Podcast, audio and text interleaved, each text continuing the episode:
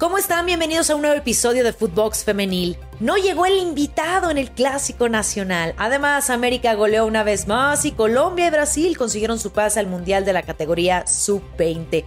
Hoy es 26 de abril del año 2022. El podcast con toda y la mejor información del fútbol por el mundo. Comienza ya. Soy Brenda Flores.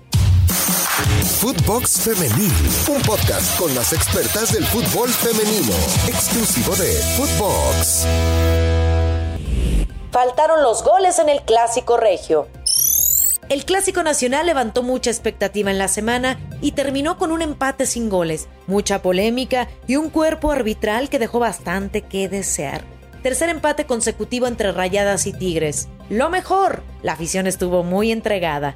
Como cada semestre, el choque entre los equipos de la Sultana del Norte promete espectáculo y goles. Sin embargo, en esta ocasión no fue así y dejaron sin celebraciones a sus seguidores que cumplieron fielmente a la cita a pesar de la tormenta que cayó en el gigante de acero. Las Amazonas fueron las que crearon el mayor peligro, pero las atinadas intervenciones de Cecilia Santiago impidieron que el marcador se moviera. Rayadas por su cuenta intentó responder, pero no salieron en su mejor noche y cortaron su racha de 17 goles en 5 partidos de forma consecutiva. No obstante, eso no evitó que perdieran y con el punto siguen siendo el principal candidato a quedarse con el primer lugar, pues un punto ante Chivas en la última jornada les bastará. Eva Espejo, estratega albiazul, destacó la lucha que dio su equipo ante diversos factores. Pues eh, evidentemente no satisfecha, pero sí tranquila. Creo que eh, fue un partido, como, como bien dices, eh, de mucha intensidad, como se juegan los clásicos. Y creo que no tengo más que eh, estar contenta por lo que hoy mi equipo demostró a pesar de toda la adversidad. Así es que bien, estoy, estoy tranquila. Por su parte, el estratega felino Roberto Medina pide que se implemente el uso del VAR en la liga. Siempre la tecnología es una gran ayuda y lo he repetido hasta el cansancio. Entiendo que al final es caro y que entiendo que la liga femenil va en un proceso de, ir creciendo y ajustando cosas.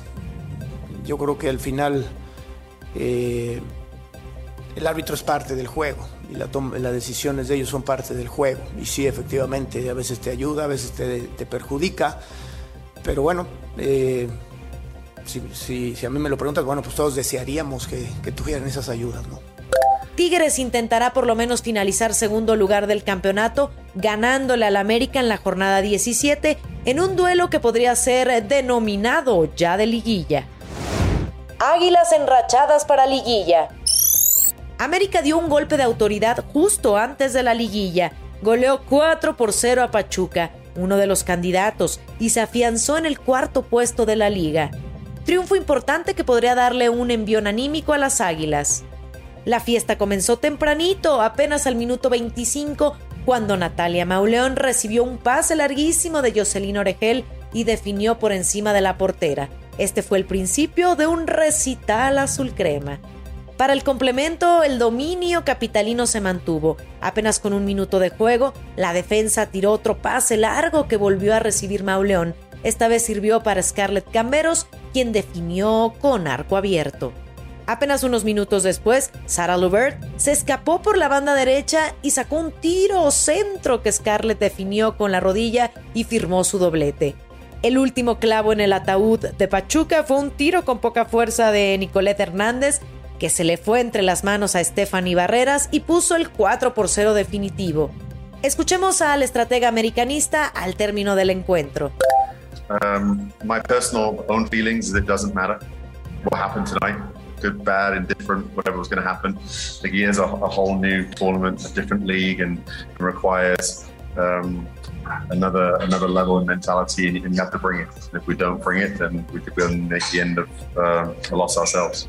Personalmente, de mi punto de vista, creo que no me importaría mucho por lo mismo de que empezando liguilla es un partido totalmente diferente. Juan Carlos Cacho, el técnico de Pachuca, reconoció que no pueden seguir teniendo errores como los que se presentaron en el encuentro. Yo soy de siempre decirles, cuando alguien se equivoca, no se preocupen, esto sigue.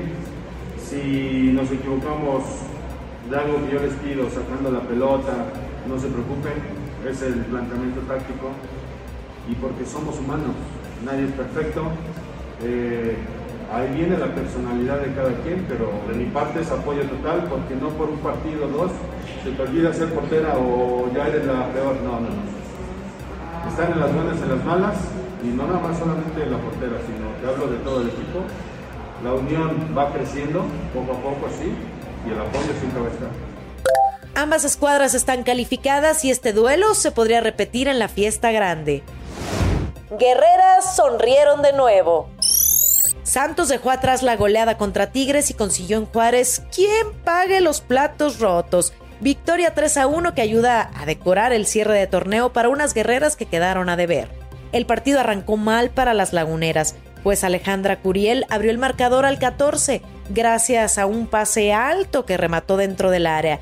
Le dobló las manos a Hanna de Ávila y puso a soñar a las bravas. Pese a ir abajo en el marcador y con la presencia de una fuerte tolvanera, las verdiblancas no se dieron por vencidas y después de un par de jugadas de peligro, Andrea Hurtado controló un pase filtrado y definió con potencia la esquina.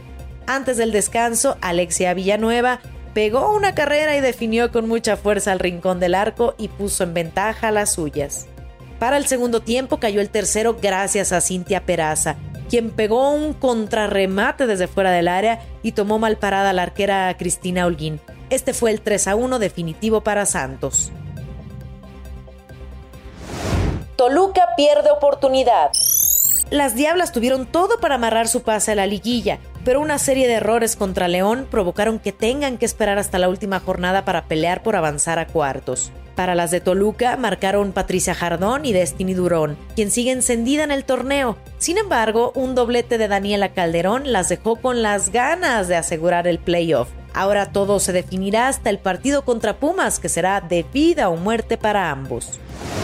México a un paso de cuartos en premundial. El Tri Sub-17 sigue con paso demoledor en el premundial de la categoría. Ahora goleó 7 por 0 a Panamá. Ligó su segundo juego con triunfo y puso pie y medio en los octavos de final. India está a la espera. Las dirigidas por Ana Galindo no tuvieron piedad de su rival. Se volvieron a destapar con goles y el sueño mundialista sigue intacto. Laida Sirda arrancó la fiesta al 20, Ali Soto le siguió al 23 y Maribel Flores marcó el tercero antes del descanso. Para el complemento siguió la lluvia de goles en República Dominicana. Valerie Vega firmó su doblete al 66 y 82. Soto hizo lo propio al 72 y Brenda Vega le puso el último clavo al ataúd festejando al 89. Con este resultado, el Tri es líder del grupo E con 6 puntos. Panamá le sigue con 3, al igual que Nicaragua y Trinidad y Tobago, que es último sin unidades. El próximo rival de la selección serán las caribeñas. Colombia y Brasil en Mundial Sub-20 finalizó el torneo sudamericano femenino sub-20, el cual tuvo como escenario el estadio Nicolás Chagua Nazar de la Calera. El certamen entregó dos cupos al Mundial de Costa Rica 2022 y Brasil fue el primer clasificado a la cita mundial de manera anticipada la tarde del pasado jueves. Milena Jimón nos trae toda la información. Hola, ¿qué tal? Les saluda Milena Jimón y quería hacer un balance de lo que ha sido este sudamericano sub-20 femenino porque nos ha dejado muchas emociones entre ellas la vuelta de Brasil a una Copa del Mundo. Impresionante el récord que tiene la canariña en esta categoría sobre todo y por supuesto cumple con lo que había logrado en el Sudamericano Sub-17 también con la clasificación al Mundial de la categoría. Pero de manera invicta y sin recibir goles en contra, Brasil festejó entonces su noveno título en la Comebol Sub-20 femenina. Eh, la otra selección que termina clasificándose al Mundial que se va a disputar en Costa Rica fue Colombia, que terminó superando en el último partido de esa fase final a Uruguay tres goles por cero y por ello compra su boleto por segunda vez en su historia al Mundial de esta categoría. Brasil cerró frente a Venezuela, ya ya fue la única que pudo anotar en ese compromiso donde Venezuela fue de más a menos en el torneo. Lamentablemente la expulsión frente a Argentina en la fase de grupos de Bárbara Olivieri, la número 10, la mejor jugadora que tiene la selección nacional, le impidió estar en los dos siguientes partidos que fueron los primeros de esa fase final. Y por ende no pudo cosechar las victorias con las que venía justamente de manera invicta clasificándose a esa fase donde llegaban las cuatro mejores. Bueno, Brasil y Colombia nos representarán como las mejores del eh, Conmebol. En este caso, el Mundial se va a llevar a cabo a partir del 10 de agosto de este año hasta el 27. Ya el próximo 5 de mayo veremos en el Teatro Nacional lo que va a ser el sorteo, porque justamente quedaban estos dos cupos de Conmebol por definirse. Ya están elaborados los bombos con Costa Rica como anfitrión, Alemania, Japón y Francia en los cabezas de serie. Ya en el bombo 2, Nigeria, Estados Unidos, España y México. En el bombo 3, Corea del Sur, Ghana, Nueva Zelanda. Y lo que decíamos, Brasil como campeona de Conmebol 1. Y en el bombo 4, Países Bajos, Canadá, Australia y Colombia. Así que son las dos mismas representantes, tanto en sub-17 como en sub-20, que van a estar eh, por Conmebol. Además, súmenle a Chile, que es el tercer cupo de Conmebol que tienen para el Mundial de esa categoría.